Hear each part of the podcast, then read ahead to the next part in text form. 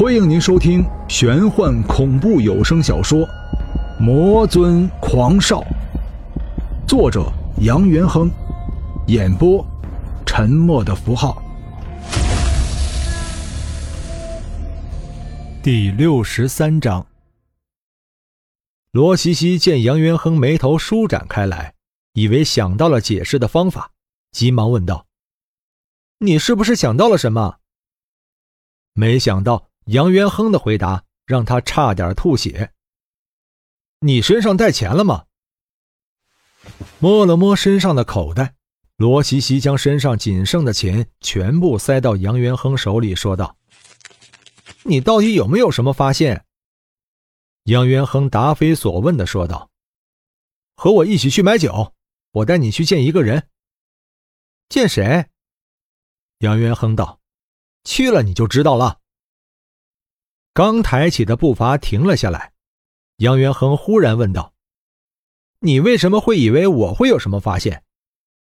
罗西西摸了摸鼻子下方的痣道：“因为有人告诉我，你有一双常人不曾拥有的魔瞳。”杨元亨与罗西西提着酒水回到唐旭东家的时候，两人已经风起云涌的吃了起来。罗西西一进门就呆住了。一会儿看看杨元亨，一会儿看看张小军，随后把酒往桌子上一撂，眼睛直视着张小军说道：“是你。”张小军显然也被吓了一跳。天下真小，在这里都能遇到你。这次换做杨元亨愣住了，张小军将两人相遇的情况简要说了一遍。杨元亨一听。眉头就皱在了一起。按他的说法，一开始他就是在寻找自己，那么他又是怎么知道自己的？难道就因为他手中的这把刀锋？岐山之行，钟馗已经告诉过他，这把刀并不是原来的那把刀锋。如果驱魔刀曾经在他手中，会给他熟悉的感觉，那么这把刀。他熟悉的地方在哪里？杨元亨忽然觉得自己有一种被监视的感觉。罗西西将酒放在桌子上，又到厨房做了几个小菜，这才过来一起喝酒菜。酒喝到一半，张小军将那把纸扇取了出来，放在桌子上撑开。直到这时，杨元亨才发现。这把纸扇上面写着几个字：“天地有情，人间无泪。”实在难以想象，天界战神、人间圣人的纸扇上会写着这样的字眼。传说二郎神杨戬法力的源泉是仁慈仁爱，却没有想到他的内心对这个世界充满了不解和悲伤。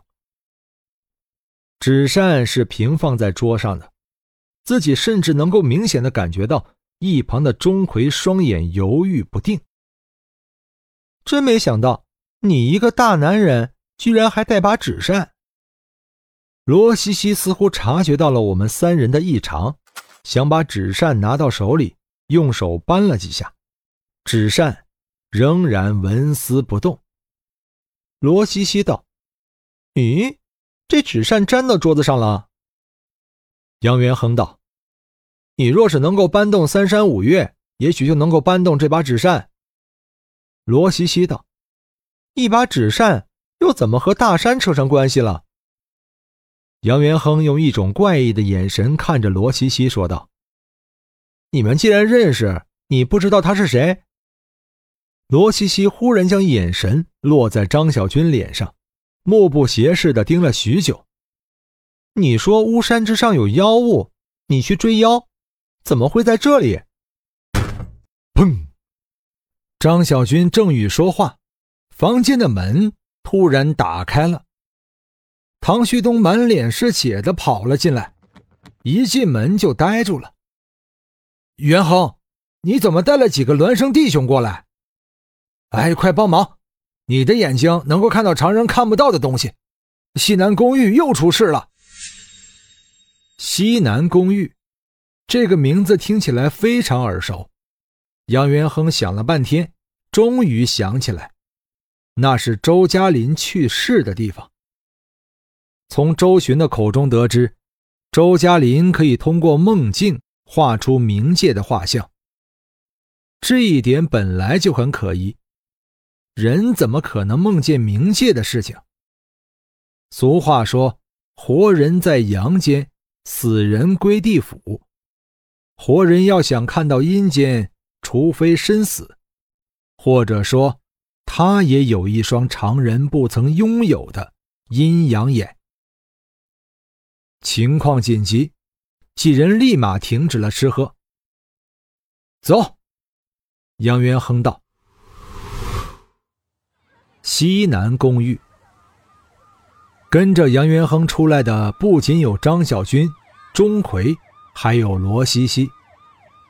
到达目的地的时候，这里已经围上了警戒线，三辆警车将警戒线围住，周围站满了人影。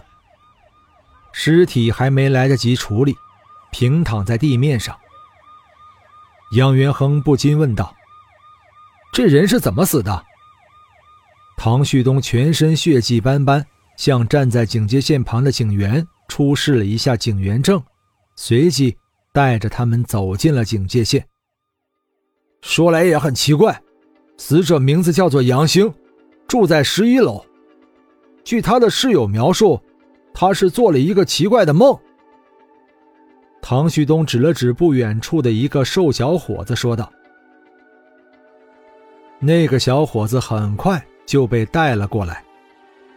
小伙子叫李琴，肤色很黑，身材瘦小。”他一进来就对他们几个人说道：“杨兴晚上给我们说，他做了一个奇怪的梦，他梦见了一只长满眼睛的怪兽和一个半开着的红漆大门。”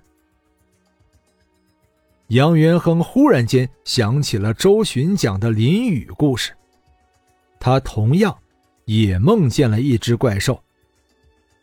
是不是怪兽睁开眼睛看了他一眼？他就变成铸造冥府的黑色石头。杨元亨问道。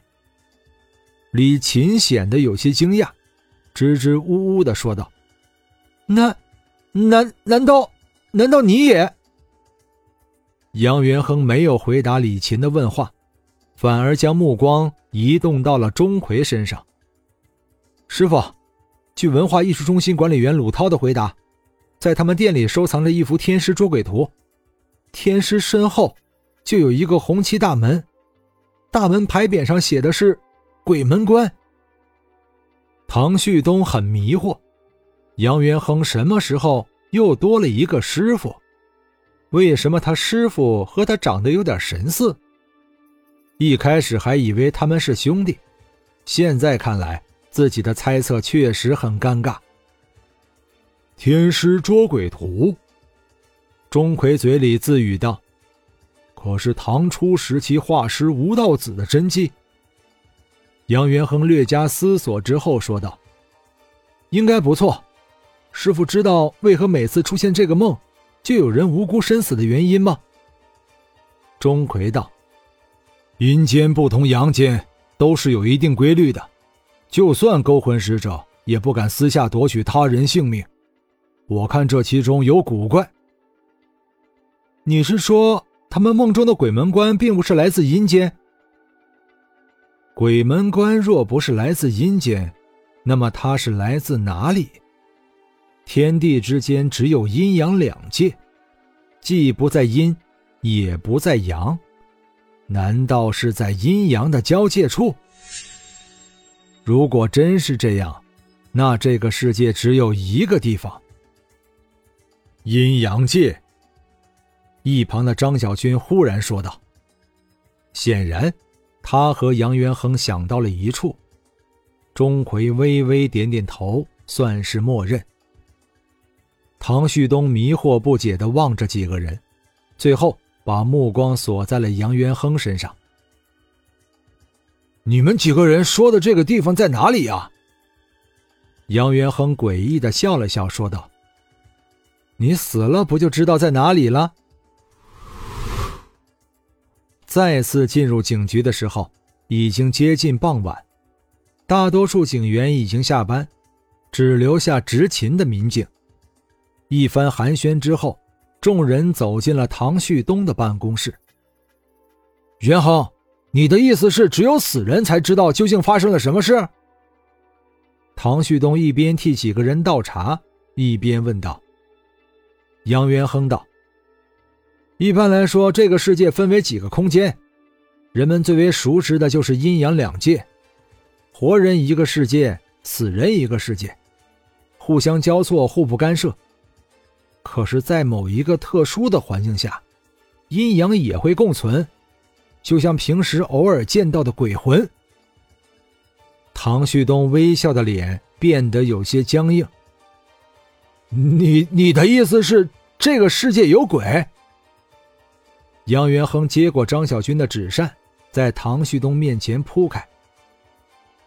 天色已经接近灰暗，办公室的灯早就打开，此刻白炽的灯光竟然发出炽烈的声响，忽明忽暗，有种要灭掉的趋势。罗西西一脸专注着看着纸扇。用手摸着鼻子下方指甲盖大小的美人痣。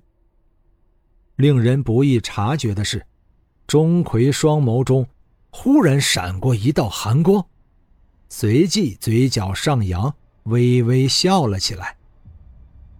这一瞬间当然没有躲过唐旭东敏锐的观察，他本身就是警察出身。随着纸扇的铺开，扇面上的字眼。也映入众人眼帘。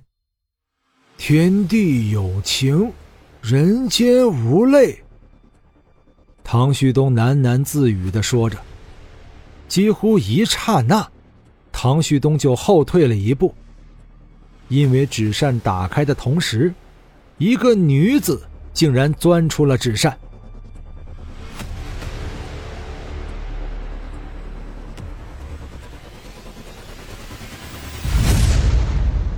本章播讲完毕，感谢您的收听。如果您喜欢的话，欢迎您收藏、订阅。精彩，下集继续。